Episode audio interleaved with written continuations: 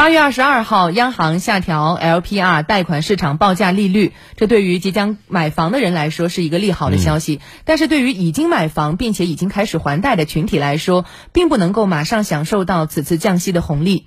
但是如果在这个时候您接到了贷款中介的电话，说能够转贷降息。哎，是不是会心动呢？那肯定动心的。最近，武汉市民彭先生还有多位听众就打电话到湖北之声金融服务热线节目，询问这个所谓的转贷降息是否靠谱。湖北台记者黄俊平进行了调查，我们来听听他的报道。几天前，武汉的彭先生接到一位自称某银行工作人员的电话，告知可以通过银行转贷来降低房贷的利息。彭先生。接了一个电话嘛，是工行打过来的，他们工作人员这是可以转贷，可能利率会低一点点，这是他们银行垫资帮我把房贷给还了，然后从他们银行贷款，收到三点六吧。彭先生接到的这个转贷电话，是否是银行开展的新业务呢？记者以办理贷款为由联系了该银行江岸区支行工作人员刘先生，表示，近期随着 LPR 房贷利率的下调，有不少人接到了类似的转贷电话。刘先生，银行我们这里没有转贷这个说法，所以要是有新的经营贷款，就可以用房屋抵押的话，就利率要低一点，是这样的。我们没有办不跟客户办这个转的这个事情，事情因为这个转的话，它都是一些小的公司为了盈利做生意，为了到处打电话要把推销这个贷款。外面的人手机电话呢，还是注意怕的有些有骗子的这些风险啊。经营贷是银行执行国家金融政策，扶助中小微企业及个体工商户，用于缓解合理资金周转及经营压力的信贷产品。申请经营贷，银行一般要求企业有营业执照满一年，有实际经营地，流水好，收入能够覆盖每月的还款额，申请人征信好，房产性质符合银行的要求。虽然利率要低一点，但是审批严格。随后，记者就中介所说的转贷降息，又联系了武汉两家商业银行，得到了答案是一致的。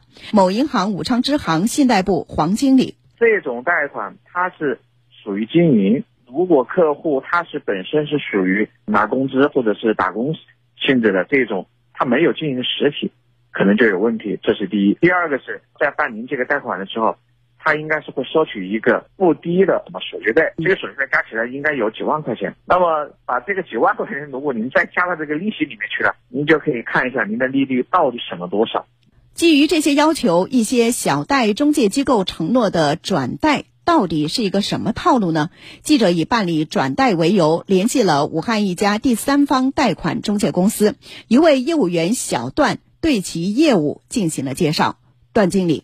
流程提交资料，包括身份证、户口本、结婚证、房产证，有经营的就提供经营性的资料，没有的话就不提供。提交到行里之后，行里再做一个审批，审批通过之后，如果自己手头上有资金，我们可以把这个按揭把结清掉；自己没有结清，我们可以帮您过桥结清。结清之后，再去政务中心去解押。抵完押，那么这时候您的房子是不是就是完全属于您？因为它是全款房的。那么这时候我们再跟着您一起拿着房产证去政务中心办押。去办押之后，第一银行这边再给你放款。其实简单的就是这样一个流程。因为经营呢，它是就是你要有营业执照，我给你办一个个体户当前营业执照就可以，一千块钱甚至八百块钱就可以搞定。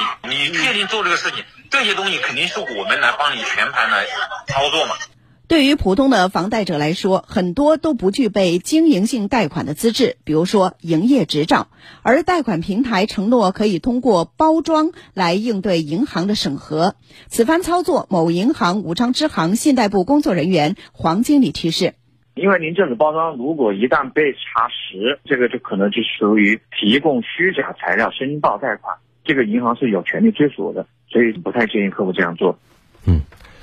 此前啊，监管部门多次要求银行消费贷、经营贷是不能违规进入楼市的。而在 LPR 利率下调以后呢，这种所谓的转贷业务被一些贷款中介说的这么简单，那其中的风险到底有哪些？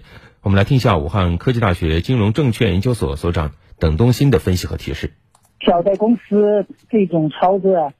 他也会为他自身呢带来风险。小的公司这种操作存在的隐瞒呐、欺诈呀，或者是违背了我们央行的或银保监会的相关政策的话，将来不光是小的公司要受到惩罚，或许会牵连到我们的房贷的客户，甚至跟我们那些房贷按揭的发放的银行也会啊这个嗯受到牵连。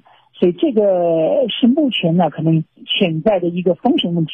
所以的话呢，我们的客户啊还是应该保持理性、慎重。